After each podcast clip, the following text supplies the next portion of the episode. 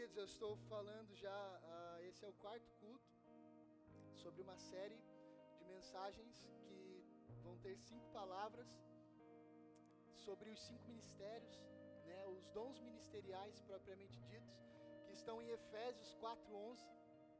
E eu falei já do você que perdeu, olha que bacana as plataformas ali, você pode estar ouvindo de novo. Você que perdeu o fio da meada.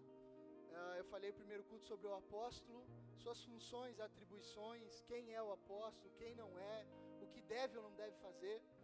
Eu falei também já do profeta, né? Hoje em dia tem uma uma onda por aí, até às vezes um modismo, muita emoção e tal. Quem são de fato os profetas?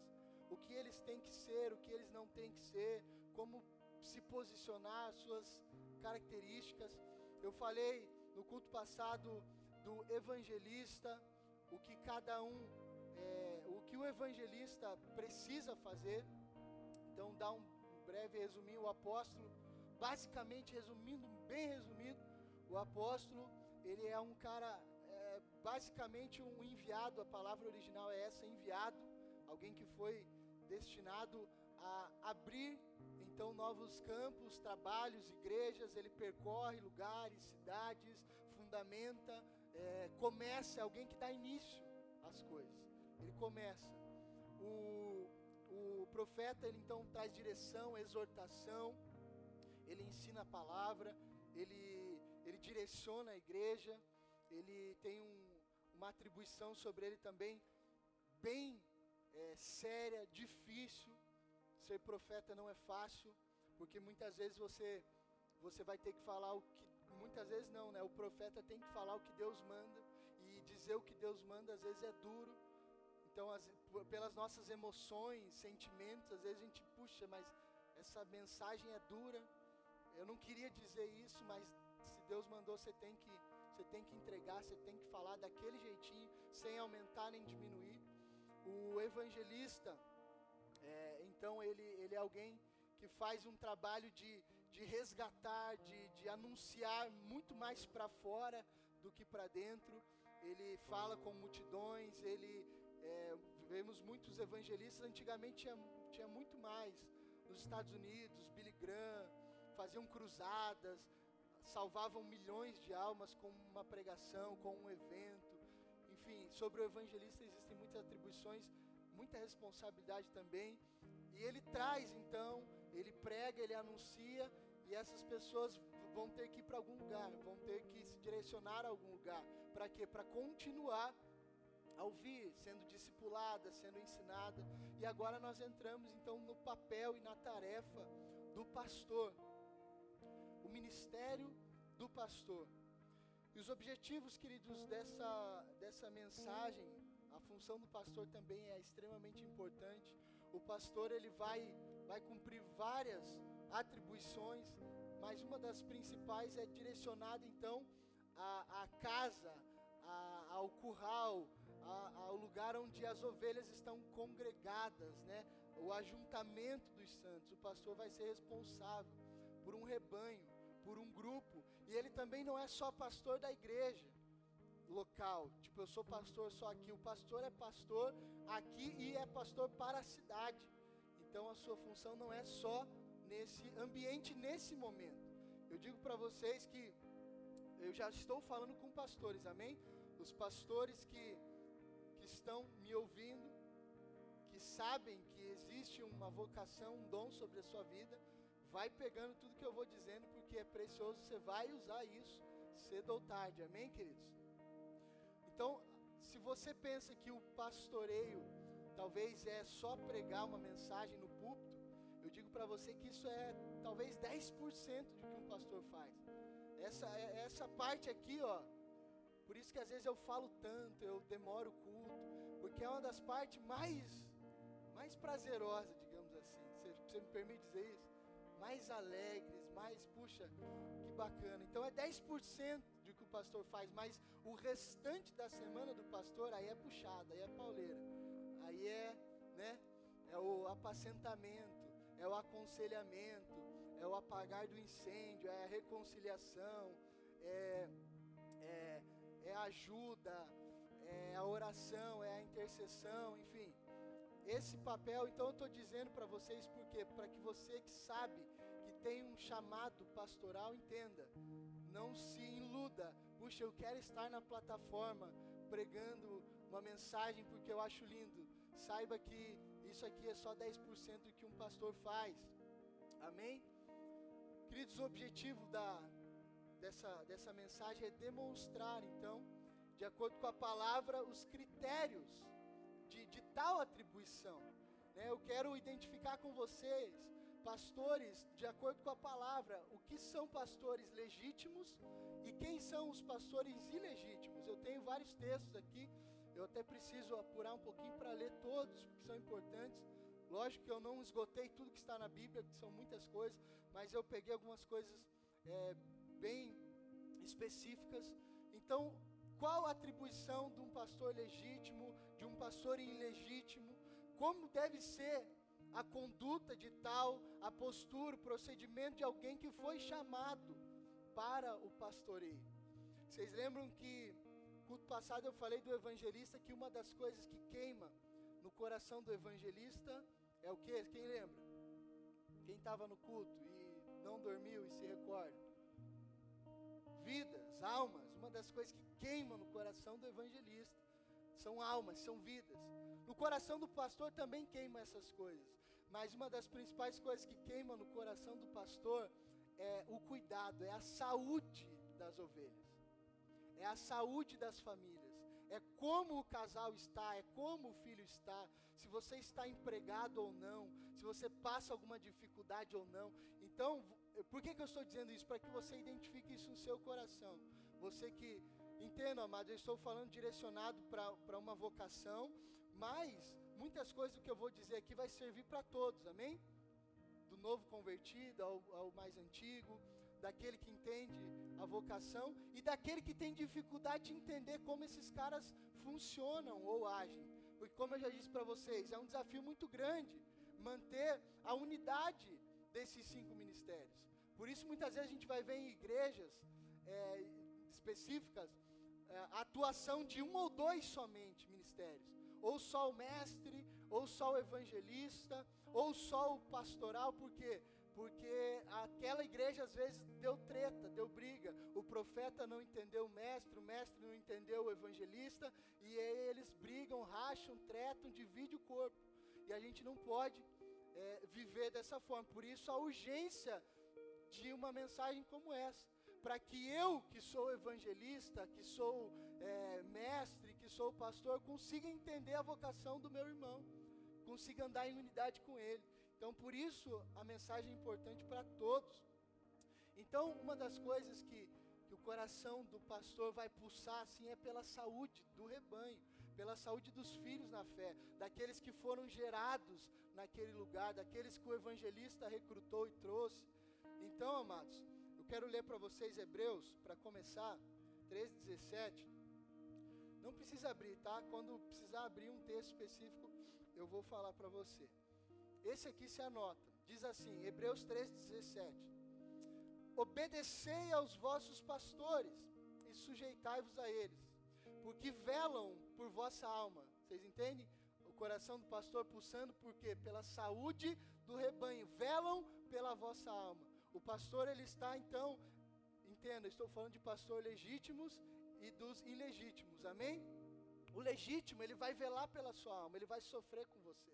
Se você está passando dificuldade, se você está sofrendo, ainda que o pastor não esteja ali do seu lado, nos piores momentos ou nos melhores, saiba, se você é um filho verdadeiro, legítimo, o pastor vai sentir isso também. Ele vai sofrer contigo, ele sabe. Deixa eu te dar uma revelação aqui. Muitas vezes eu mando mensagem para vocês assim esporadicamente, para alguns, um ou outro. Querido, saiba, o Espírito Santo está falando, nos alertando, muitas vezes. Às vezes tá, você está lá na tua vida, passa um tempão fazendo as suas coisas, de repente chega uma mensagem do pastor. E aí, querido, como é que você está? Você está bem? Você fala assim, pô, do nada, né, cara? Saiba, não é do nada. O Espírito Santo falou para o pastor. Se você é filho de fato, o Espírito Santo falou alguma coisa, falou, ei, presta atenção naquele filho, presta atenção naquele casal, manda uma mensagem liga, faz alguma coisa, intercede, ora, estão com problemas. Estão... Então não é à toa, amado? Chegar uma mensagem minha ou da pastora para você, saiba, Deus te conhece está cuidando de você e nos põe nessa função, nessa posição para ajudar a cuidar dos seus filhos. Tudo bem? Então você não seja, é, não seja raso. Pode falar, queridos. Eu estou aqui para isso. Muitas vezes as pessoas falam assim, às vezes estoura algumas bombas, a gente pega né, de jeito, pô, querido, e aí por que, que você não falou? Por que, que você deixou chegar a esse ponto? E aí a gente escuta de praxe, pastor, eu não queria incomodar. Mas pastor existe para ser incomodado, amém, amados? Diga glória a Deus por isso. Eu estou falando para pastores, amém? Pastor existe para ser incomodado. Então o pastor tem uma habilidade, uma habilidade, uma sabedoria que vem de Deus. Se depender da carne do pastor, ele quer matar todo mundo. Ele acaba com o rebanho, ele acaba com a igreja, o pastor legítimo. Mas porque é o Espírito quem o mantém, quem o contém, ele ama. A pessoa faz atrocidades com ele, fala mal dele, xinga ele, ele não deixa de amar. Eu já tentei não amar algumas pessoas, não consigo amar. Falo, meu Deus, eu não queria gostar de você, mas eu gosto. Por quê? Porque é um dom, é algo do Espírito que vem sobre nós e a gente ama incondicionalmente. Você pode cometer um crime contra a minha vida e eu vou continuar te amando. É óbvio que na carne, no natural, o homem fica revoltado, quer justiça, mas se o pastor é legítimo e caminha com Deus, o Espírito o governa, o Espírito o controla. Então, e aí, querido, voltando para mensagens, como é que você está? Você está tudo bem? Não vem com esse papinho para mim, não, pastor, está tudo bem. É mentira sua, não está bem. Sim ou não? E aí, cê, aí você, não, pastor, está tudo bem hoje, amanhã você quer divorciar. E eu te pergunto, mas eu te perguntei ontem se estava bem, você falou que estava. Como é que é isso? Então você é mentiroso?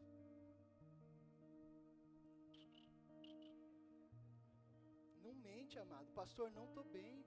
Pastor, estou com raiva. Pastor, isso. E descarrega, queridos. É, a gente puxa, descarga depois e está tudo certo. Então, o pastor nasceu para isso: reconciliação, apacentamento. É, é, ele faz esse trabalho de, de acalmar o seu coração, de te alimentar, de suprir, entre muitas outras coisas que eu vou falar aqui. Então, sujeitai-vos a ele, o autor de Hebreus está dizendo porque velam pela vossa alma. O que, que ele quer dizer? Cara, o pastor está interessado pela sua vida, ele se preocupa contigo. Não, não desmereça, não minta para ele. De fato, ele está preocupado com a sua vida. Amém, amados? O pastor legítimo. E aí ele diz assim: ele vela.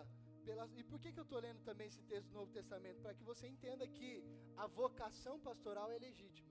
Para que ninguém nunca diga para você: não, não existe pastor pastor é coisa do passado. Não, está aqui, Hebreus, o autor de Hebreus está dizendo: obedeçam aos vossos pastores e suje sujeitai-vos a eles, porque velam pela vossa alma, como aqueles que hão de dar conta dela. Então, olhe só a responsabilidade que eu tenho. Eu vou dar conta para Deus sobre você, sobre a sua família, sobre a sua casa. Por isso a gente se preocupa. Para que façam o trabalho com alegria e não gemendo, porque isso não vos seria útil. Isso aqui é engraçado, é interessante, é, porque o, o, texto está dizendo assim, querido, sujeita, é, seja, seja um filho obediente, sabe? Procure entender as direções, procure entender o que o que o seu pastor está dizendo, procure entender que ele não quer o seu mal, que ele está falando, que ele está te dando uma direção, ainda que para você seja absurdo e você não goste, mas ele está falando porque ele quer o seu bem. Ele quer ver você melhor, Ele quer ver você crescendo, Ele quer ver você avançando. E aí, por isso que o texto está dizendo: se sujeita, faz, cara, ouça esse pastor legítimo, porque para que o trabalho que ele esteja fazendo não seja com pesar, com tristeza, tipo assim, seja com alegria e não gemendo. Facilita a vida do pastor, para resumir, amém? Tudo bem? É isso, resumindo, versão atual pastor André, facilita a vida do pastor, porque ele vela pela vossa alma, ele não quer gemer de, ô oh, cabeção, ouça o que eu estou dizendo, ele quer fazer com alegria o seu trabalho, amém? E cuidar de você, então você se sujeita, em obediência. Obediência é algo que vem da parte de Deus, amém? Ele pede para nós: ei, seja obediente, cara. Toda autoridade é constituída por Deus. Não seja rebelde, não seja o revoltado, não seja aquele que divide, seja aquele que ajunta. Tudo bem, amados? Estão comigo? Quem são essas figuras, então, que o autor de Hebreus se refere? Queridos, os pastores, eles são aqueles que foram comissionados por Deus para dirigir a igreja, para cuidar de suas necessidades espirituais, principalmente. Agora, um texto lá do Antigo Testamento, Deus está falando a Jeremias, capítulo 3, verso 15, diz assim: E vos darei pastores segundo o meu coração, que vos apacentem com ciência e com inteligência. Essa é a versão ao meio da revista corrigida. Na NVI diz assim: Então lhes darei governantes, conforme a minha vontade, Deus está falando, que os dirão com sabedoria, que os dirigirão com sabedoria e com entendimento.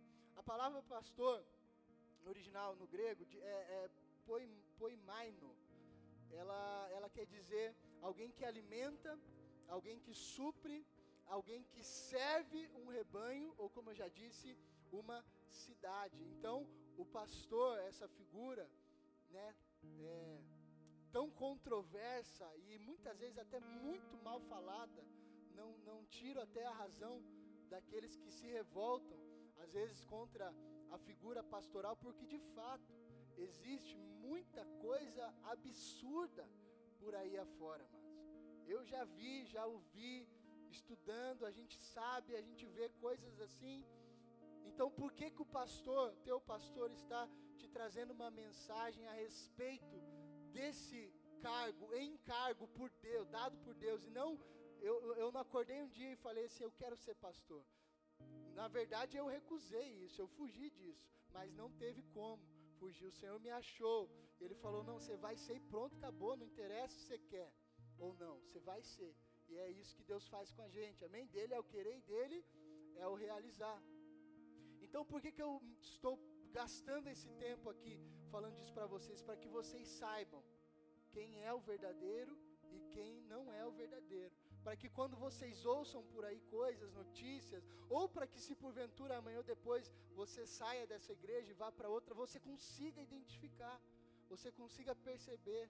Cara, um dia o pastor falou sobre isso, eu estou vendo naquele camarada ali, tem alguma coisa estranha, tem alguma coisa errada, não está de acordo, porque eu não, eu não criei um texto, eu não elaborei ah, algo que, que eu acho que tem que ser, simplesmente eu peguei o que a Bíblia diz Olha o tamanho da minha responsabilidade. E eu estou botando aqui diante de vocês e estou falando assim: ó, o pastor tem que ser isso. Por que o tamanho da minha responsabilidade?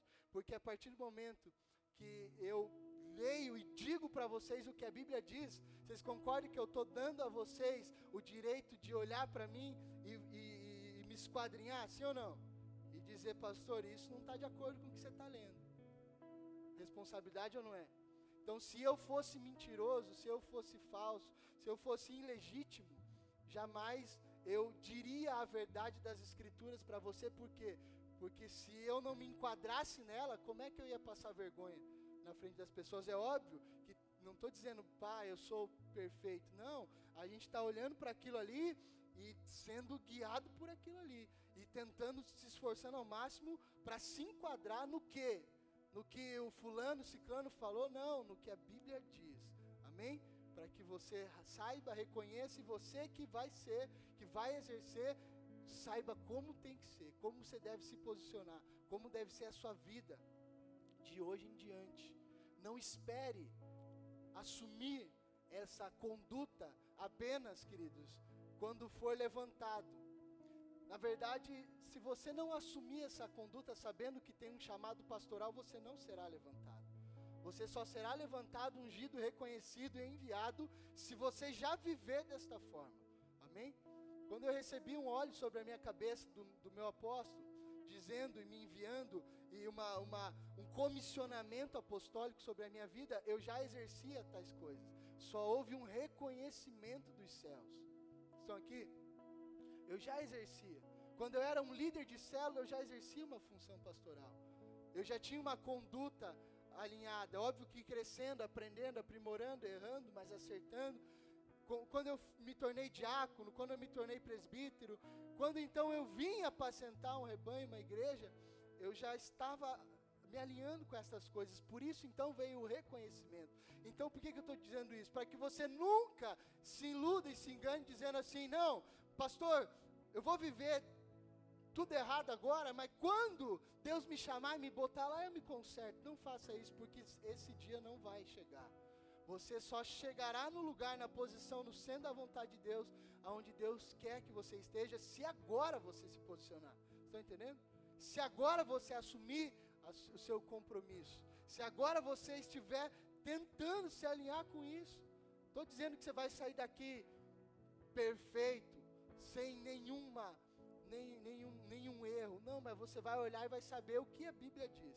E conforme a verdade das Escrituras, você vai entender, cara, eu preciso ser assim. Eu sou irado, mas eu sei que a Bíblia pede para mim ser manso, então eu vou ser manso. Eu vou pedir para o Espírito Santo isso. Eu sou mentiroso, eu, mas eu não quero mais mentir. O Espírito Santo vai me ajudar. Amém, amados?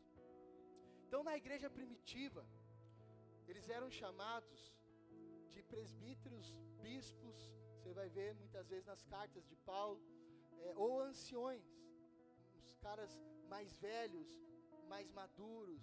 Eles então assumiam o governo, assumiam ah, o gerenciamento, o controle, o apacentamento daquele rebanho. Como faz parte, queridos, de um ministério divino, o pastor ele deve buscar em Deus aprovação em toda a sua maneira de pensar de agir. Então, o pastor legítimo, ele jamais vai estar buscando reconhecimento e aprovação em homens. A sua aprovação e o seu reconhecimento vem da parte de Deus. Amém? 2 Timóteo 2,15. Por isso que muitas vezes o pastor vai tomar algumas atitudes vai tomar algumas decisões sem consultar. Entenda, amados, a igreja não é uma democracia. Estão aqui? A igreja não é um, um lugar assim, igual na política. Vamos votar. O pastor recebe sobre ele, então, o governo, a autoridade, e ele agora tem a responsabilidade de, de conduzir aquele rebanho, de apacentar aquela igreja, de levantar pessoas, de treinar pessoas, de, de, de fundamentar algumas coisas, de ensinar a palavra. Então, por isso, você nunca vai ver, às vezes, você, por que, que eu estou falando isso? Porque o pastor, ele, ele vai buscar sua aprovação aonde? No céu, parte de Deus. Então, nunca se chateie. Pô, pastor, você pintou a igreja de preto e não me consultou. Você não tem que ser consultado. Amém, amados? Tudo bem isso para você? Porque às vezes Deus já o aprovou. Deus já o disse faz. Se é óbvio que se Deus falar, pastor, na multidão de conselhos há sabedoria. Fala com um, fala com outro. Eu acho um absurdo, amados. Igrejas, graças a Deus no bola não funciona isso. Igrejas que fazem abaixo assinado para tirar o pastor, que o pastor não tem autonomia, o pastor não tem o governo, os irmãos se revoltam, levantam um motim, faz um grupinho e, e vamos tirar esse pastor. Isso não existe. Se um dia você quiser fazer isso aqui, saiba, isso não vai acontecer. Amém? Se quiser falar com o Rino, eu te dou o telefone dele, você liga para ele lá. E pode falar, fala mal de nós, você vai ver que ele vai falar, querido, se resolva aí com o teu pastor, eu confio no pastor que eu levantei, amém? É óbvio que se o pastor comete uma atrocidade, esse pastor vai ser afastado, vai ser retirado do lugar de onde ele está. Mas se é picuinha sua, é, é marra sua, é só você está só invocando, vai. Mas tem, eu vejo, é terrível isso. Meu, meu irmão tem uma, a esposa dele, o pai é pastor, eles já passaram por isso. Os irmãos faz lá uma lista, vamos tirar. Imagine, queridos, que situação. Aí entra naquele caso de Hebreus, o pastor faz o trabalho gemendo. Por quê? Porque há rebeldia, há rebelião, há confusão, há divisão. Então, o pastor consulta a Deus, ele é aprovado por Deus. Se o Senhor pedir se o Senhor o orientar e falar, pastor, conversa com um, com outro. A gente é bem aberto a isso. Eu não estou dizendo, amado, que você não pode dar a tua opinião, tudo bem? Nós não somos ditadores, tiranos, nada disso. Não é que, ah, eu que mando aqui. Não, não, não é assim. Lógico que não. Mas eu quero que você entenda. Existe uma atribuição dos céus, uma unção nos dada de governo. E se tudo der errado, A culpa é de quem? Aponta para mim aí. Pode apontar. Se tudo der errado, a culpa é minha. Então, por isso a, minha, tipo assim, por isso o compromisso, por isso o alto grau de responsabilidade. Então, a gente precisa se virar nos 30 para que as coisas deem certo. É óbvio, não seja injusto comigo também, né? Ô pastor, tá, o fulano lá tá adulterando, a culpa é sua. Não, daí é demais também, né, mas Tudo bem? Vocês me ajudam com isso? Amém? Ô pastor, viu o cara lá de novo na, na biqueira, a culpa é sua. Pô, mas você não viu 50 horas que eu passei com ele aconselhando, não funcionou. Então a culpa não é minha. A culpa seria minha se eu negligenciasse o meu chamado. A culpa seria minha se eu me omitisse de quem eu sou. Tudo bem, querido? Mas caso contrário, a gente paga preço, a gente se dedica, a gente ora, a gente aconselha, a gente faz tudo, tem que tudo que está ao nosso alcance. Entendo, teu pastor e a tua pastora não são e nenhum super-homem, né? Que não que não tem problema, que não chora, que não sofre, que não fica triste, não. Somos homens normais, naturais. E, e por que, que eu digo isso? Isso é importante dizer. Para você pode soar como óbvio, mas não, sabia que não? Muitas pessoas têm no seu coração até uma idolatria. Isso acontece. A nossa cidade é pequena, amados. Existe muita religiosidade na nossa cidade. Existe muita é, aparência de piedade, mas não é. E às vezes as pessoas, por isso a Bíblia diz: o meu povo perece por falta de conhecimento. Às vezes as pessoas olham por uma figura pastoral, eu entendo às vezes admiração, eu entendo às vezes, puxa, pastor e pastora, referência bacana, mas você nunca pode jogar sobre as costas de um pastor, de uma pastora, a sua adoração, a sua veneração, ou assim, pastor, é você que vai resolver a minha vida, meus problemas, ou pastor, está aqui, ó, você é o cara, enfim, e acontece isso, amados. Cidades pequenas, cidades com muita religiosidade, as pessoas olham uma figura numa plataforma e idolatram e veneram, acham que o cara não tem problema, acham que o cara tem que ser perfeito, acham que, enfim, muitas coisas. E, e isso é terrível. Então, às vezes, a, os escândalos propriamente ditos, é muitas vezes as pessoas. É, por que, que eu estou falando isso para você? Para você guardar o teu coração. Guarde o teu coração, querido. Você é, é, é filho de quem? espiritualmente falando, tudo bem, você é meu filho na fé. Mas antes de ser meu filho na fé, você é filho de Deus, certo? Quem é o supremo pastor? Jesus Cristo.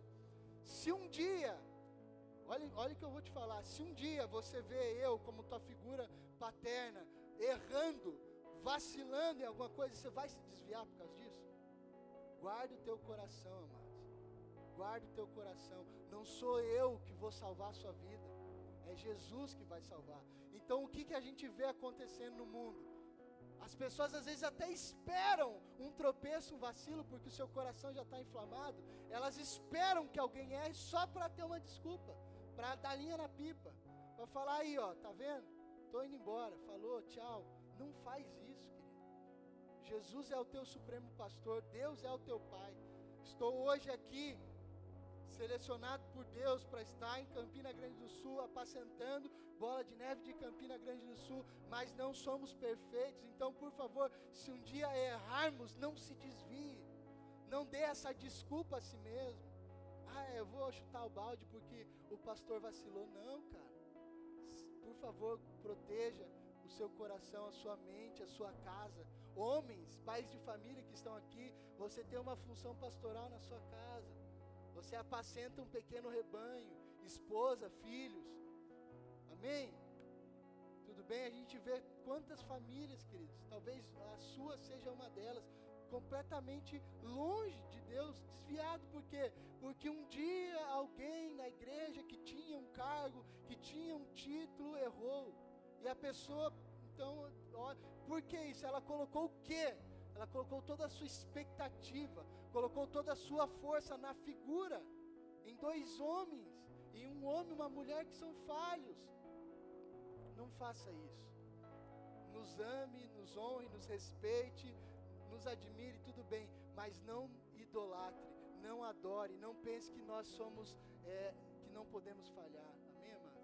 Se porventura você vê alguma falha, tenha compaixão, tenha piedade, tenha misericórdia. Você vai fazer isso em nome de Jesus? Não só por nós, mas por todos os pastores. Né? Porque a gente vê por aí a internet hoje em dia, tá cheio de igreja, cheio de pastor. Aí você vê lá o escândalo, puxa, ame, perdoe, cara. Que, que possamos ter a frase de Jesus e de Estevão. Qual foram as frases de Jesus e de Estevão? Quem conhece Bíblia? Pai, perdoa-os, porque eles não sabem o que fazem. Tudo bem, amados? Procure apresentar-se a Deus aprovado, como obreiro que não tem do que se envergonhar. Estão aqui futuros pastores em nome de Jesus? Apresenta a Deus aprovado como um obreiro que não tem do que se envergonhar e que maneja bem a palavra da verdade. Então a aprovação desse obreiro tem que vir da parte de Deus. Aí eu te pergunto hoje, para toda a igreja, você como filho cristão, tem alguma coisa que te envergonha? Se, se a gente mostrar um filme sobre a sua vida aqui hoje, para todo mundo ver, alguma coisa vai te desaprovar? Alguma coisa vai te envergonhar? Se sim, puxa, pastor, eu tenho uma conduta quando ninguém está vendo, eu sou assim. Querido, isso é perigoso. Você precisa rapidamente olhar para esse texto e falar: Não, pastor, não tem do que me envergonhar. Minha vida é um livro aberto. Pode ler, pode mostrar para todo mundo. É isso que deve ser um cristão, amados. E principalmente um pastor. Já falei isso e repito: bota escuta e câmera escondida na minha casa. Pode pôr embaixo da cama, onde você quiser. Minha esposa está aqui comigo. Ah, o pastor é um anjo, meu Deus, que homem de Deus. Não, amado. Eu chuto o cachorro, a cabeça do cachorro. Eu, eu dou varada na Sara, eu, eu me estresso com ela. Mas é tudo assim. Irei-vos, mas não pequeis, amém? Você não vai ver panela voando, xingamento, palavrão. Você não vai ver filme adulto na minha TV, nem no meu computador, nem no meu celular. Vocês estão entendendo? não tem do que se envergonhar. Mas óbvio, como homem que sou, a gente grita, a gente fica brabo, a gente fica é, triste, normal. Amém? Amém, queridos? 1 Timóteo 3, 1, 7. Agora um texto que eu quero que você abra.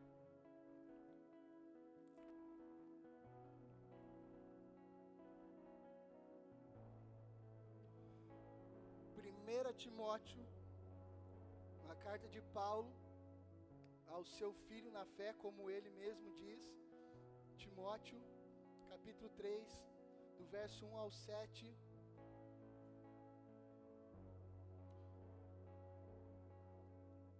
Diz assim o texto: Fiel é a palavra. Se alguém deseja o episcopado, ou seja, o ministério, a obra ministerial, a função, o ofício, excelente obra almeja. Aí Paulo diz assim: é necessário, pois, que o bispo, lembra que eu falei que eles eram reconhecidos como bispos, presbíteros ou anciões, que o bispo seja, vamos lá, irrepreensível. Eu tomei a liberdade de traduzir algumas palavras dessas para você entender profundamente o que cada uma delas significa. Porque se eu passar essa leitura rápido aqui, vai parecer assim, ah, irrepreensível, bacana e tal, manso, ah. Não, queridos, eu fiz questão de, cara, eu preciso saber no original o que essa palavra significa. Então, a primeira delas, o bispo deve ser irrepreensível. O que é uma conduta irrepreensível? É alguém que não merece ser censurado.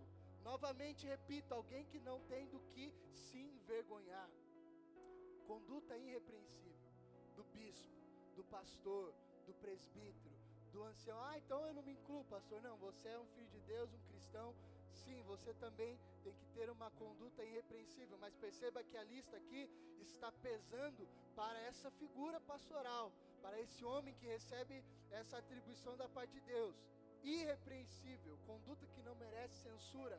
Segunda coisa, esposo de uma só mulher, pastor, eu vou numa igreja que o pastor já casou três vezes, corre imediatamente desse lugar.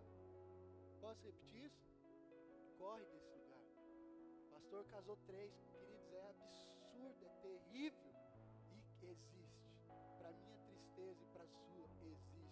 E os irmãos estão lá. Ah, mas a palavra dele é tão poderosa, é tão ungida, mas a conduta do cara é repreensível. Ele casou três, quatro, cinco e está em adultério, você vai ficar lá? Você vai ouvir o que esse homem tem a dizer? Ele é um pastor legítimo? Responda. Diga não. Marido de uma só mulher. O que é isso? O cara tem uma esposa, não tem duas. Ah, faleceu a pastora? Tudo bem, estou liberado para casar de novo. Mas não é um negócio assim, oba, oba, não gostei. O pastor envelheceu, né? Tava, tava tudo em cima, o negócio caiu, vamos trocar. Não é assim, amados. Por isso a palavra de Deus diz: ser fiel à mulher da tua mocidade, cara. Não seja ignorante, não seja egoísta. Que, que, que tem de homem assim, querido? Que o cara era um pé rapado, a mulher acreditou, foi lá, investiu, deu sua vida. Aí o cara fica bem sucedido, o que, que ele faz? Olha para a veinha do lado e fala: Desculpa o termo, eu estou brincando, não se ofenda, amém? Olha, olha para a senhorinha e fala: Ixi, não está batendo aqui, tô, tô bem de vida, tô com o carrão. Tchau e benção, dá tchau para a irmã, coitada, e, e, e vai trocar, e vai mudar. Por quê? Porque agora, agora ele tem, agora Agora ele tem cacife. Antes ele não tinha. Aquela mulher suportou ele quando ele não era ninguém, cuidou dele, ajudou ele, fez ele crescer. Agora ele se sente alguém, ele se acha no direito trocar, porque agora ele melhorou. Então, marido de uma só mulher. Amém, amados? Eu sei que na história da vida, na vida das pessoas, existem tragédias, existem é, divórcios, existem coisas que saem do controle, a gente sabe, nós não somos, nós, nós temos sabedoria para isso, amém, queridos? A palavra de Deus é uma, é única, mas é óbvio que cada história, cada pessoa, cada situação, cada contexto é um contexto. E a minha responsabilidade da pastora é sempre ouvir, investigar, entender, enfim, você nunca vai ser julgado aqui, ah, eu vou ser condenado nessa igreja porque eu tenho um divórcio. Não, não é isso. Não me entenda mal. Eu estou falando da conduta de um pastor. Amém, queridos? Tudo bem? Você não vai ser discriminado, julgado e nem vai para o inferno. Se você, na tua história, algo saiu do controle. Estou dizendo assim, agora você sabe disso. Ah, então, eu, então você está dando liberdade, pastor? Para mim divorciar quer dizer que está tudo certo. Não, não é isso que eu estou falando. Não distorça as minhas palavras em nome de Jesus. Eu estou falando o seguinte, querido, as coisas às vezes saem do controle. Às vezes as coisas dão errado. Às vezes a, a, a mulher, o homem, enfim, adultério, coisas terríveis, agressão, ameaça e várias outras coisas. E a pessoa ali não deu, não, pastor não deu. Simplesmente eu, eu queria a pessoa me abandonou, foi embora. E aí agora, querido, fica com Cristo, o Senhor te perdoa, se arrependa, reconheça o que você fez de errado, fica com o Senhor, pede perdão, Deus te ama, Deus te perdoa. É óbvio que não vai ser mal intencionado agir, como eu digo, é, como, é, assim, de má fé. Ah, então tá tudo certo. Não, não é isso. Não tá tudo liberado, não. Cuida da tua família, por favor, se tem problemas conjugais, se acerta, cara. Procure aprender da parte de Deus, procure ter sua mente renovada. Perdoe a pessoa. Ah, pastor, mas traiu, adulterou. A Bíblia diz para você perdoar. Perdoe, restaure o casamento. Pastor, não teve jeito, foi embora. Queridos, fique em paz, fica com o Senhor, sirva a Deus. Deus te conhece. Tudo bem? Por que, que eu me detive falando disso? Porque eu sei que tem lugares que as pessoas são até desconsideradas, é, não são mais irmãos. Eu já ouvi coisas assim. Pastor, eu estava numa igreja e meu casamento foi por água abaixo, não teve como. O, a, a, liderança da igreja expulsa as pessoas, a pessoa exclui, ela não é mais digna do céu, ela não é mais uma irmã, virou primo, sei lá o que, virou parente.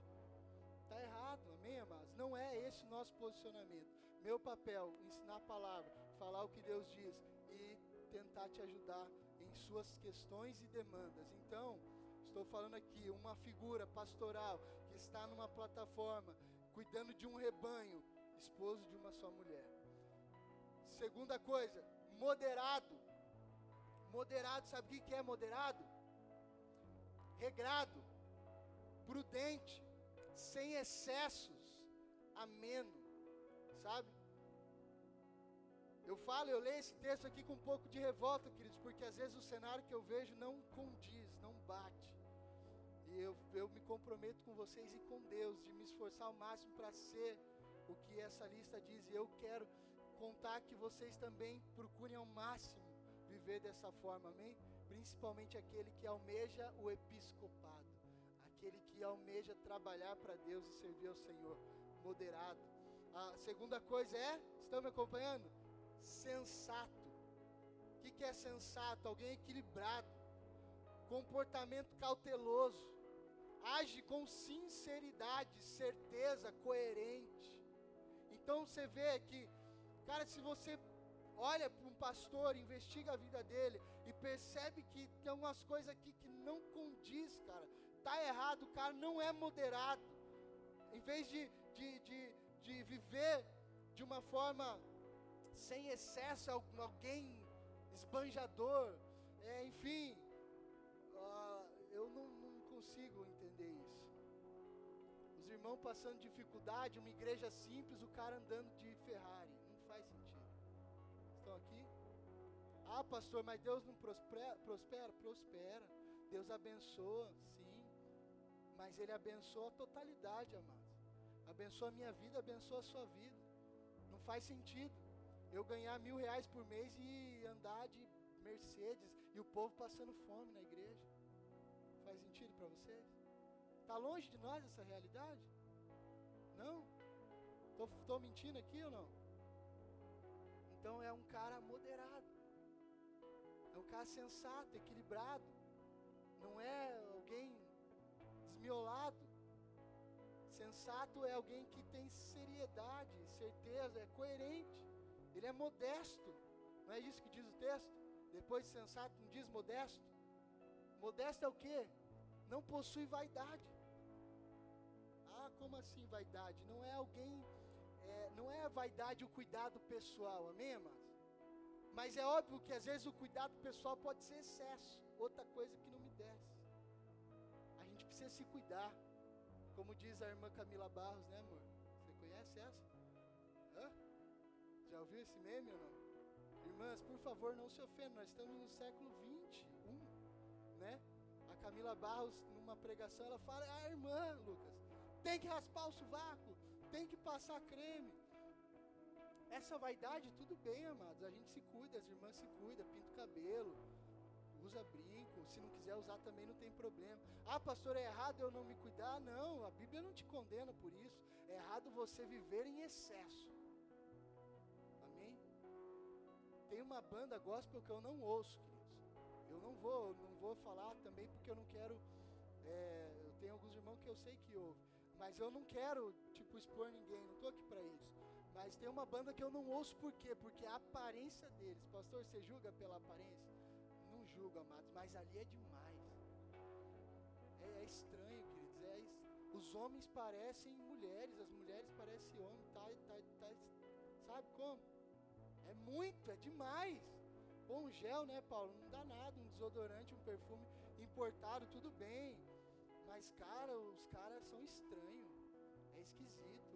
E eu não ouço porque eu penso, cara, não condiz. A palavra está dizendo aqui, ó. Tem que ser modesto, cara. Alguém modesto é alguém que não vive em vaidade em excesso. Sabe aquele luxo, aquela, aquele pecado capital, como que é luxúria, né? É alguém, o modesto ele é despretensioso. É, ele tem pudor, ele não se excede, ele é simples. Simples não é alguém desprovido de recurso ou de riqueza, amados? Simplicidade é postura. O cara pode ter um milhão na conta e ser simples. Tratar as pessoas de igual para igual, respeitar o próximo, amar o próximo. Mas tem gente que está negativo e é arrogante. Ou seja, simplicidade não se trata de recurso, não se trata do carro, não se trata disso. Simplicidade é postura, é caráter, é uma fala, é uma forma de pensar, de agir. Hospitaleiro, o texto diz. Hospitaleiro é alguém bondoso, alguém caridoso, alguém acolhedor. Sabe, é, é, graças a Deus, queridos, algumas dessas coisas o Senhor tem nos dado pela Sua graça, sabe, colocado em nós.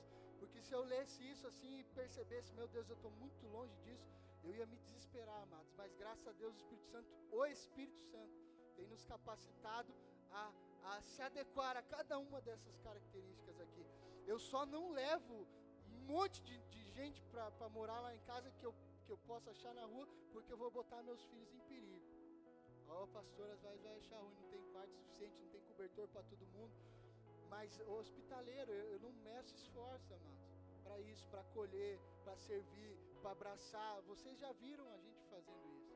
O cara chega aqui caindo, abraço, quase dou beijo no rosto dele. Mas assim, não, não tem, sabe? Ui, sai para lá, não, não existe isso. Não, aqui você não entra.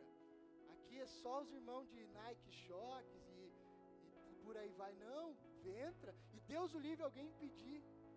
Algum dos atalaias impedir alguém de entrar na igreja. O cara só vai sair se fizer a ruaça. Que a igreja do Senhor é uma igreja que tem que ter ordem e decência. Ficar fazendo a ruaça, escando bagunça, aí não quer assistir o culto. Amém? Mas nós temos que ser. Você também, hospitaleiro. Alguém que, que acolhe. Sabe? Alguém que se importa. Apto para ensinar. Muito importante. Cordial. Cordial que alguém é, conveniente, íntegro afetuoso, amigável, amável, benevolente, não condiz com a conduta de um pastor, queridos.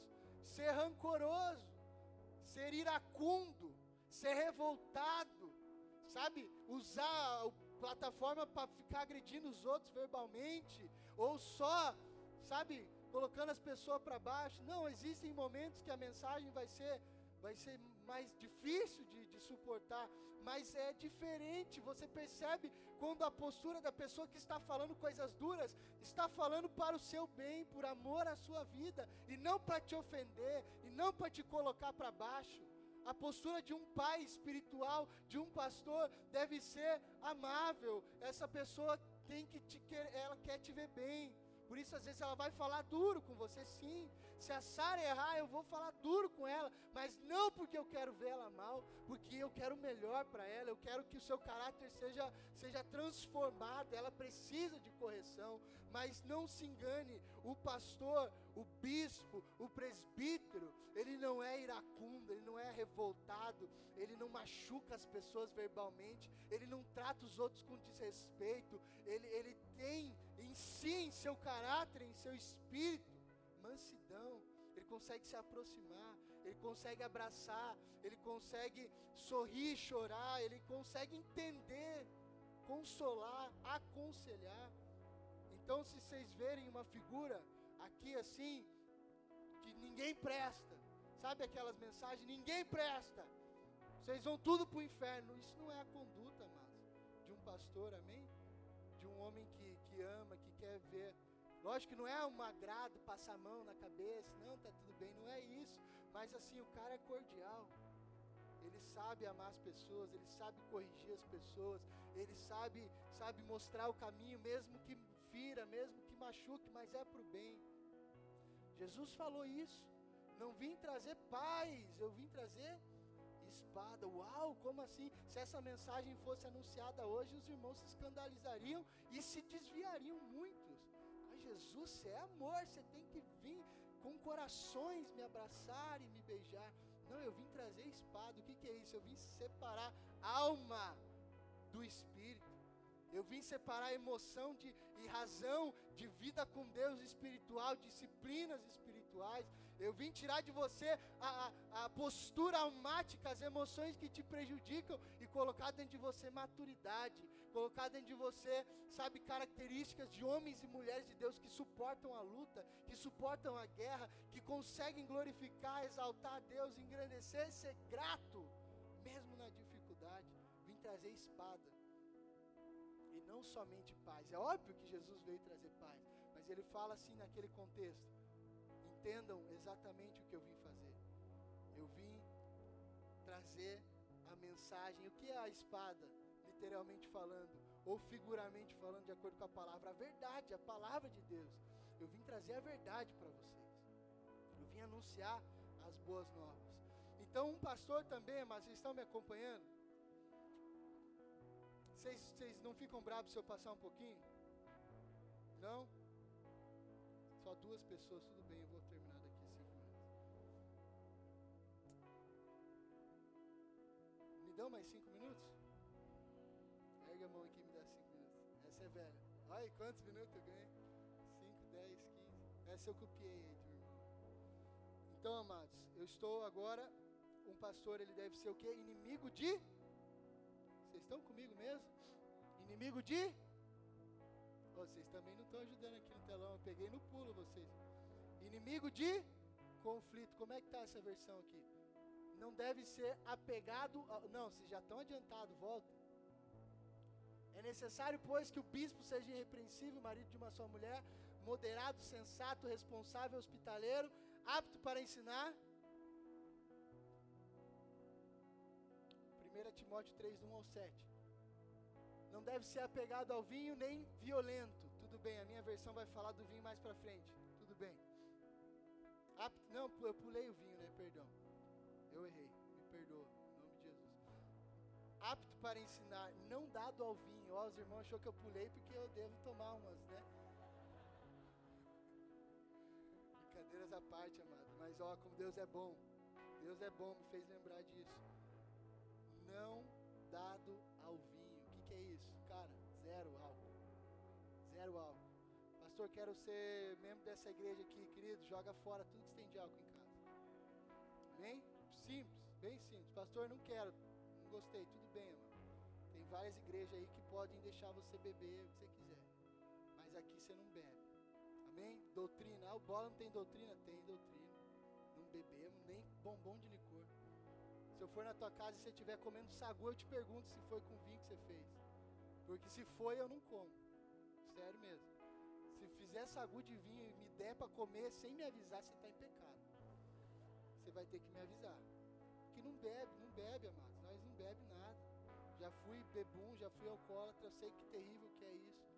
E eu vivo como Paulo diz: se for escandalizar meu irmão, eu não faço mais. Amém? Ah, pastor, mas para mim não faz mal nenhum, mas para o teu irmão faz. Se o teu irmão vê você fazendo, ele vai querer fazer também. Então você vai servir de pedra de tropeço. Tá bom? Se é dessa igreja, então por favor, queridos, se contenha, não, joga fora, não bebe, cara. Melhor para você, a bebida em si é terrível. Ah, mas a Bíblia fala, pastor, Paulo, Paulo deixa Timóteo tomar um pouco de vinho, mas sabe por quê? Porque era medicinal. Paulo diz assim, Timóteo, beba um pouco de vinho, porque a medicina da época não era como é hoje, e ele fala assim: por causa das úlceras do seu estômago, por causa da sua barriga, o vinho vai te ajudar. Então, o vinho ali era para medicina. É triste, acabei com a minha vida nas drogas e no álcool. Por isso, nós somos, é, temos uma doutrina de santificação aqui nessa casa. Não, não bebemos nada, não consumimos nada ilícito se vê que o irmão come demais e tá, é pecado também. Se é muita Coca-Cola, é pecado também. Estão entendendo? Ah, mas não bebe, não fuma nada, mas também toma uma coca que nem. Não, se é vício, está errado. Então, assim, a Bíblia diz: tudo me é lícito, cara, mas nem tudo me edifica, ou nem tudo me convém. Deus nos chamou para a liberdade. Nada precisa prender. Pô, pastor, eu só sorrio se eu tomar o refri. Ou se eu tomar o remédio tal. Tem algumas pessoas que precisam de medicamentos específicos, sim, claro. Mas assim, Jesus quer te libertar, amém? De toda e qualquer circunstância. Então, não dado ao vinho, não violento, não violento. E eu trago aqui um exemplo atual que está nas mídias, não é não é segredo para ninguém. Uma pessoa que se dizia pastora, talvez um dia foi se perdeu no caminho.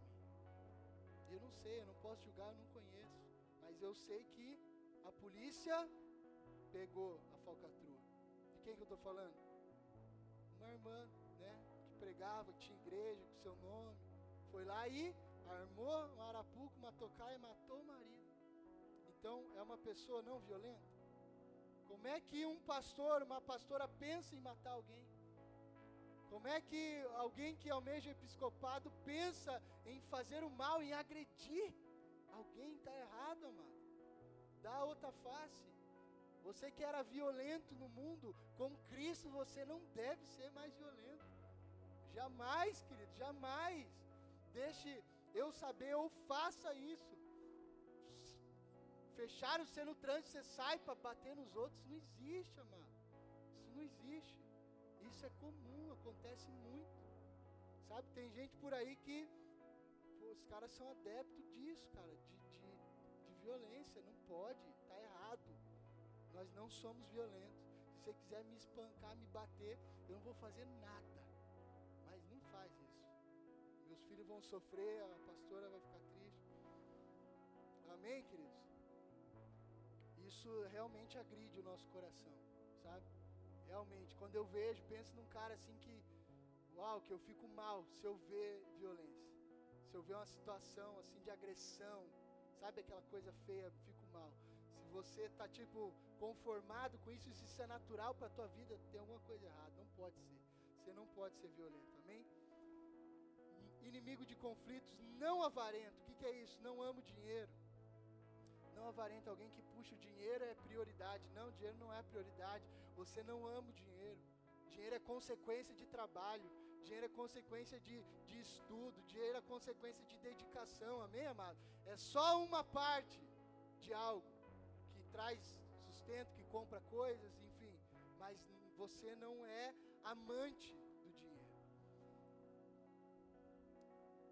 O verso 4 do capítulo 3 diz assim: que governa bem a própria casa, criando os filhos sob a disciplina, com todo o respeito. O que, que é isso? Puxa, meu lar, cara, precisa estar estruturado sobre a rocha. Eu vou fazer o, o máximo possível. Ensino o filho no caminho que deve andar. Esse é o meu papel. Vou, vou fazer o máximo com a minha esposa. Vou fazer o máximo com os meus filhos.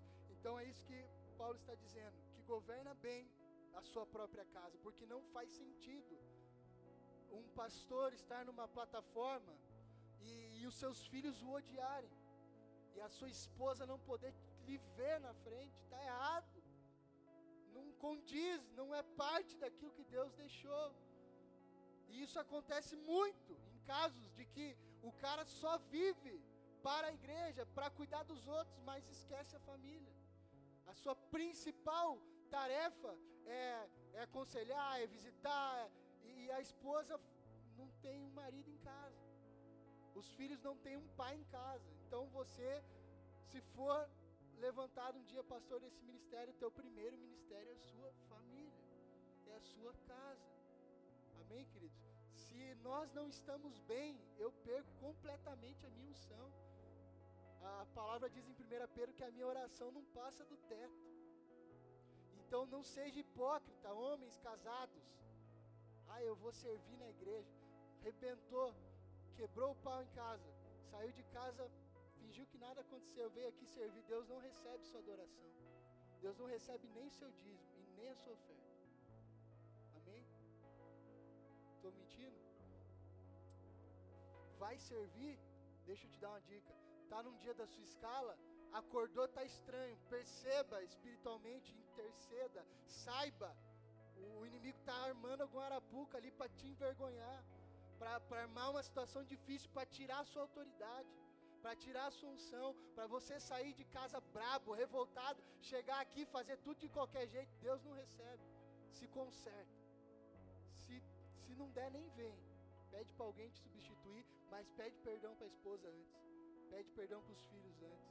Aí depois você chega aqui, abre o um sorriso, abre um sorriso e oferece a Deus a sua adoração, porque aí Deus recebe, porque você não foi hipócrita. Queridos, dia de culto a gente já sabe. Dia de culto eu tenho que estar atento. Ah, é só no dia de culto? Não, é constantemente, mas principalmente em dias como esse, a gente está atento. Se a pastora grita comigo, em casa, eu choro, eu faço. Gente se acerta, né, amor? Ela já sabe, não, não vou estressar o André hoje porque amanhã eu pego ele. pra ele não ficar, não ficar mal. Mas é verdade, é brincadeira, mas é verdade. Então eu preciso me responsabilizar com isso. Então assim, tá, mas e aí, pastor? Então um pastor que tem um filho desviado não pode ser pastor? Não, não é isso que o texto diz. Por quê, amados? Duas coisas. Se o filho do pastor desviou, você tem que perguntar para o filho: por que você desviou? Ah, eu desviei porque eu quis desviar. Mas o seu pai é culpado? Não, meu pai não é culpado. Meu pai é uma benção. Ele me ajudou, me ensinou. Eu que escolhi esse caminho. Ah, então tudo bem. Por que se desviou? Eu desviei porque meu pai é um mentiroso. Ele era pastor só em cima do púlpito. Em casa ele não era. Então Deus não existe para mim. Aí é outra coisa. Amém? Faz sentido?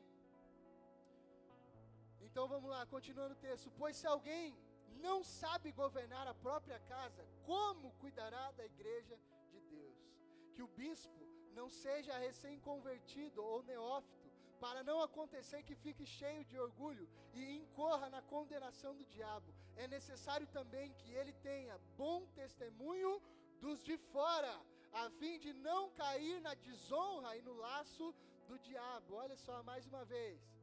Você foi lá, você fez, pintou e bordou, pisou o pé na jaca, xingou todo mundo na rua, comprou, não pagou, tá terrível a tua situação com os de fora. Aí você chega aqui, você é santo. Você pega o violão, você faz alguma coisa aqui, você pega o microfone, você acha que ninguém sabe, mas a palavra está dizendo aqui, ó, Deus está falando. Bom testemunho com os de fora, meu irmão e minha irmã. Então não é só aqui, entendeu, mas Não é só esse ambiente. O meu vizinho ali em casa precisa falar bem de mim. Sabia? Você sabia que eu não, não desosso o som, por mais que eu goste, para não incomodar meus vizinhos? Para quê? Para que eles não tenham do que um dia falar, ah, você é ovelha daquele pastor? Então, você não sabe o que, que ele faz. Ele bota o som alto. A Damares no último volume, a pastora. E ela grita ainda, ela canta, incomoda todo mundo. Está errado. É feio. É vergonhoso. Então, puxa, eu gosto de som alto, cara, mas eu não vou dar um mau testemunho. Eu saio de casa, eu boto cinto de segurança. Por mais que eu não queira. Para quê? Para que o meu vizinho, que sabe que eu sou pastor, olhe e diga, pô, o cara tá certinho. Dá César o que é de César. Deus o que é de Deus. Estão entendendo, irmão? Ah, mas eu, queridos, eu só vou ali embaixo na esquina. Boto cintas, eu boto contrariado, eu mesmo, sabe? Ai, botar o cinto, eu vou ali embaixo. Mas eu boto porque eu sei que alguém vai me ver. Alguém vai falar. Estão entendendo? Então, bom testemunho com os de fora. Deus abençoa pessoas que, se, que de fato estão, sabe, comprometidas com isso. Pastor, eu não me enquadro nisso aí. Tudo que você falou agora só me deu raiva de você. Não tenha raiva de mim, é palavra de Deus, amém, amados? Então, assim, se comprometa com Jesus. Você não precisa me passar relatório, você não precisa provar nada para ninguém. Lembra que o obreiro é aprovado por quem? Por Deus, cara. Por Deus. Paga as suas contas, faz a coisa certinho, paga os seus impostos, vive uma vida íntegra, decente, irrepreensível, que Deus vai te honrar, Deus vai te honrar. Eu vou acabar aqui. Amém? Eu falei bastante coisa aqui. Mas só para você entender um testemunho, falando dessas questões de honrar e tal. É, a gente sempre foi muito, sabe, meu, precisamos dar um bom testemunho, precisamos fazer a coisa certa. Nunca desonramos nossos compromissos financeiros, nos viramos nos, nos 30, não ficamos enganando os outros, mentindo, devendo, esforça muito para dar um bom testemunho. E aí nessa área financeira, eu lembro, queridos, uma semana foi assim, é, aquela semana começou e durante aquela semana, várias, tipo assim, eu ia na padaria e eu pagava, eu lembro que eu fui no mercado e eu ia pagar, a pessoa me dava o troco errado. Mas coisa assim de 10 centavos, 15 centavos, que você, às vezes, ah, bota no bolso e vai embora. Aí eu falava, não, tá errado, ô moça, aqui, ó, você deu um troco errado. E devolvi, ai, desculpa, não sei o quê. Aí outra situação, assim, a semana inteira, assim, sabe? Pequenas coisinhas, não era assim 100 reais, 50 reais. Era 10 centavos, 50 centavos, mas era proposital da parte de Deus. Deus me provando no pouco. Ah, você não rouba 100, mas eu quero ver se você não rouba 10 centavos. Aí eu ali,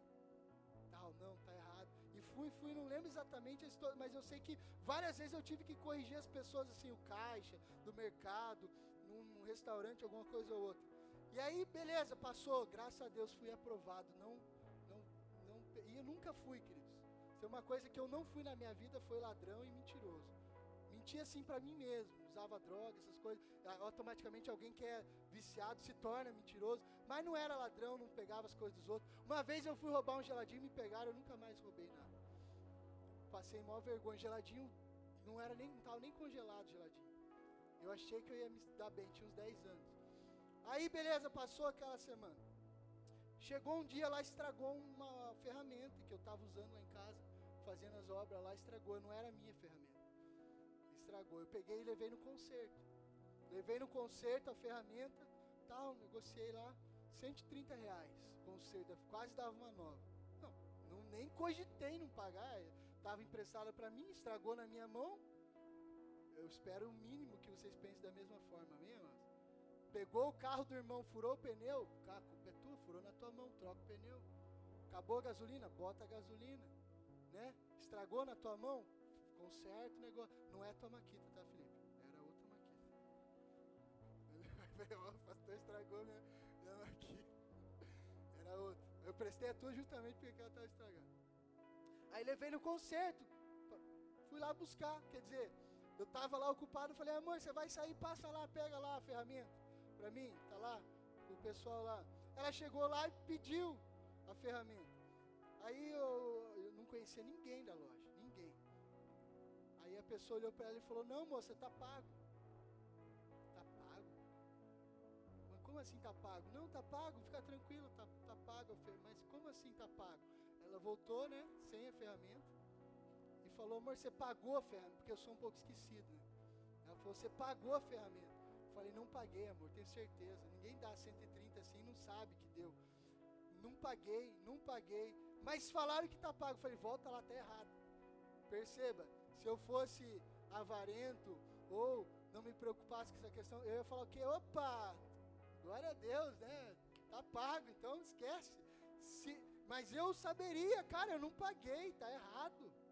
Mas se eu fosse mau caráter, eu falaria o quê? Amém, amor, então fechou, pagou, já era nem entra mais lá, não passa mais lá. Eu falei, amor, volta lá, não tá pago, tá errado, eles se confundiram. Ela foi lá, para resumir, moça, meu marido falou que não pagou. Ele jura que não pagou. Ela falou, moça, tá pago. Ela apontou assim, tá pago. Falou assim, mas quem? Jesus pagou? Jesus veio aqui, pagou. O moço falou: Não, moço, eu não posso falar, mas vieram aqui e pagaram a ferramenta. Eu não conhecia ninguém da loja. Depois eu fui saber quem pagou, a pessoa nem é da igreja. Ou seja, se eu tivesse deixado passar os 15 centavos lá na segunda-feira, depois os 50 centavos lá na quinta-feira, você acha que Jesus ia pagar os 130 reais? Vocês acham? Porque o testemunho com os de fora, amados, Ninguém está vendo, mas Deus está vendo. Ninguém está olhando, mas Deus está olhando. Quem você é na escuridão? Disse.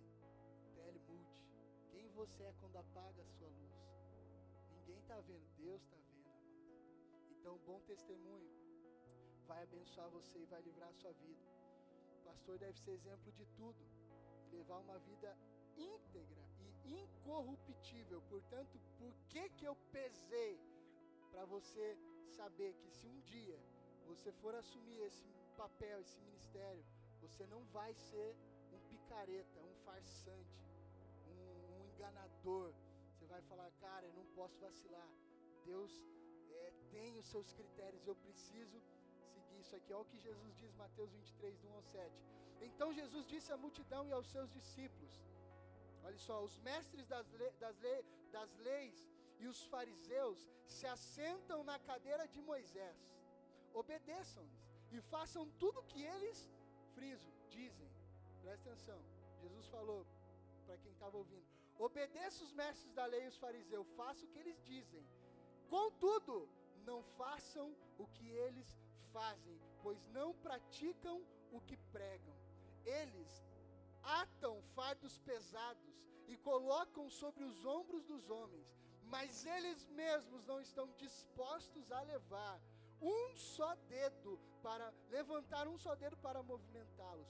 Tudo o que fazem é para serem vistos pelos homens, eles fazem seus filactérios, o que, que é isso? A vestimenta lá, eles fazem seus filactérios bem largos e as franjas de suas vestes bem longas, ou seja, eles se, se ataviavam assim, luxuosamente, por causa da vaidade. E ele diz assim: gostam do lugar de honra, do lugar de honra nos banquetes e dos assentos mais importantes nas sinagogas, de serem saudados nas praças e serem chamados rabis, ou seja, figuras de pastoreio ilegítimas. O que, que eles queriam? Reconhecimento de homens, honra de pessoas.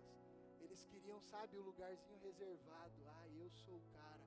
Eu chego e isso que eles queriam. Eles gostavam do título Rabi, mestre. Eles gostavam de chamar atenção. Eles impunham fardo. Queridos, isso não existe mais hoje? Responda para mim. Existe ou não existe? O líder espiritual, o pastor, fardo pesado no rebanho, nas ovelhas, mas ele mesmo levanta um dedo ele mesmo não está disposto a fazer nada. Aí pega aquela congregação e acaba com a congregação e bota coisa, e bota coisa, e bota regra, e bota lei, e bota isso, e bota aquilo. E aí os irmãos, as irmãs se arrebentam para cumprir, para fazer, para andar de acordo, uns negócios que não está nem na Bíblia. Que eu não quero nem entrar no mérito disso, porque eu não quero parecer que eu estou falando de alguém mas você sabe. E aí, amado, não está na Bíblia, os caras fazem, e é isso e tal, e a lei, e a doutrina, e bota um peso absurdo. Aí você vai, você vai ver o cara no secreto, ele está fazendo tudo o que ele falou para não fazer. Quantos adultérios não aconteceram assim? Quantos pastores não caíram assim? Porque para a esposa, você vai lembrar disso. Antigamente, 20 anos, não sei se nem 20, talvez 30, TV, Deus o livre do diabo, Satanás dentro da casa. Eu sei de um caso, um parente meu, parente assim, distante, não vai assistir esse, esse vídeo. Assim, muitos nem lembro mais, mas eu sei que, que era assim, os irmãos não podiam ter TV, mas adivinha quem tinha uma TVzinha? Não levava nem visita para não ver a TV na casa dele. Ou seja, ilegítimo. Amém? Fica de pé no seu lugar, que eu vou orar. E para finalizar, graças a Deus, eu vou conseguir ler todos os textos.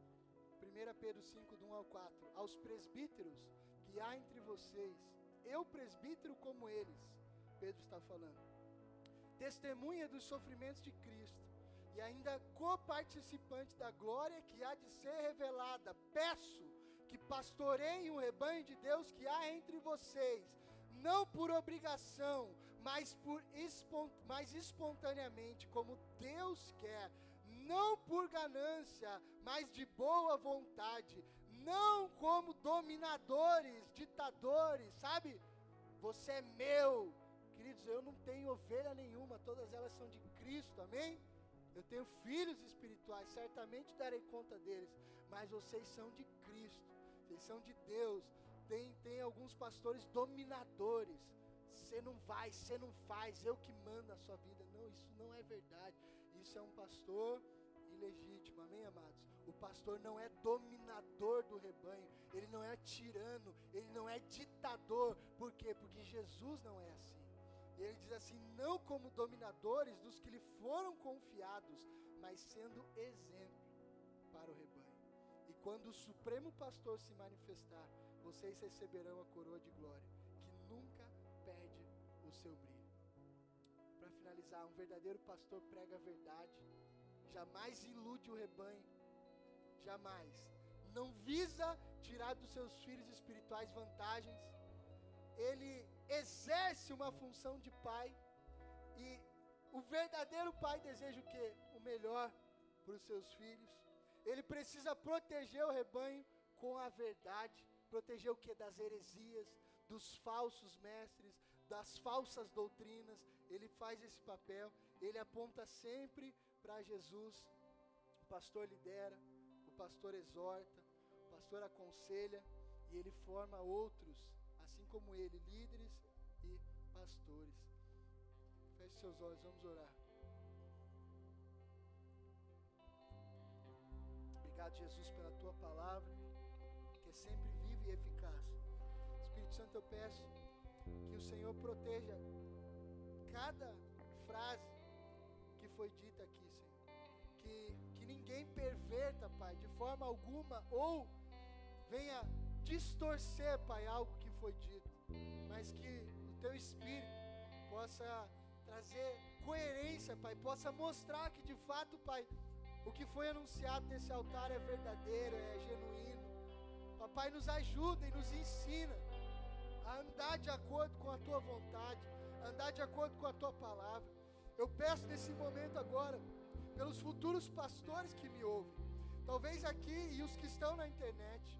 Pai, eu peço por pastores genuínos, por pastores íntegros, por pastores irrepreensíveis, papai. Papai, eu peço também que em nome de Jesus esses homens se levantem com unção, assim como eu peço também pela minha vida, pela vida da pastora, que haja unção, que haja autoridade, que haja sabedoria sobre nós, papai, que haja discernimento, papai. Nós não queremos, Pai, errar com o teu povo, nós não queremos falhar como a tua, como arautos do Senhor nessa terra. Somos os megafones em tuas mãos, Jesus e queremos dizer aquilo que está em teu coração. Espírito Santo, protege o nosso coração, para que nós jamais venhamos distorcer a verdade das Escrituras, para que jamais venhamos iludir o teu povo. E Pai, os pastores que me ouvem, que se levantarão com esta vocação e que entendem que tem esse chamado, possam se responsabilizar com a sua vocação e com o seu ofício. Eu abençoo, Pai, os pastores que me ouvem, os futuros pastores, reconheço a unção que está nesse lugar, reconheço a unção, Pai, dos futuros apóstolos, reconheço a unção, Papai, dos futuros profetas, reconheço a unção dos futuros evangelistas. E reconheço a unção dos futuros pastores. Papai, eu abençoo e oro pelos pastores da cidade, papai. Papai, em nome de Jesus, não há, Pai, nenhuma intenção em meu coração, Pai, em nossa vida aqui, de ser talvez a única igreja ou os únicos pastores que estão falando o que tem que ser dito ou anunciando a verdade. Nós não queremos isso, papai, porque nós não daremos conta de toda a cidade, pai. Nós não daremos conta, pai, de Campina, de Quatro Barras, dos irmãos que, que vêm das outras regiões para cá, nós não daremos conta. Por isso eu peço, Pai, pelos pastores da cidade, que o Senhor os corrija, que o Senhor os exorte, e para aqueles que são íntegros, e para aqueles que são, Pai, genuínos, continuem sendo, que continuem é, agindo com unção, autoridade, sabedoria, irrepreensíveis. Pai, existem muitos pastores abençoados nessa cidade, existem muitos homens de Deus e mulheres de Deus nesse lugar. Eu peço, Pai, que o teu corpo que está estabelecido aqui seja fortalecido, Jesus, fortalecido com unção, autoridade e poder, para que, Pai, as nossas cidades sejam reconhecidas primeiramente por Ti, ó Deus, aprovadas por Ti, ó Deus, e também reconhecidas no Brasil e por que não no mundo, papai que as pessoas olhem para esse lugar e saibam que naquelas cidades existem igrejas genuínas que pregam o evangelho verdadeiro, que são homens e mulheres comprometidos com Cristo, com as boas novas, com o Evangelho. Obrigado por isso, Pai. Eu intercedo pelos meus irmãos, Pai. Intercedo verdadeiramente. Perdoa-nos, Pai. Me coloco, Pai, como, como autoridade diante de Ti. Me coloco como um pastor para pedir perdão a Ti, Pai, pelos pastores. Perdoa, Pai. Perdoa esses homens, essas mulheres que às vezes se levantaram sem muita instrução, Pai.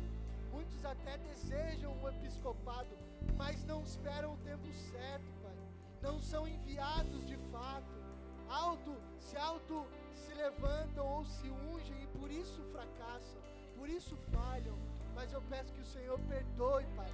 Pai, venha tirar esta mancha, se porventura há mancha, se porventura há ruga, há máculas nessa cidade, por conta de figuras, Pai, que não representaram bem o seu chamado e a sua vocação. Eu peço, Pai, que o Senhor mude agora a estação, que o Senhor mude agora a colheita, que o Senhor mude o plantio, para que a colheita seja outra. Eu sei que existem homens e mulheres sendo levantados por Ti, Pai, nessa geração, nessa igreja e nas demais igrejas, Pai, para te obedecer e ir até o fim contigo, Jesus, com um caráter aprovado, com um procedimento genuíno, íntegros e irrepreensível. Ah, Jesus, exaltamos o teu nome por isso. Obrigado por tudo que o Senhor irá fazer através dessa igreja e das demais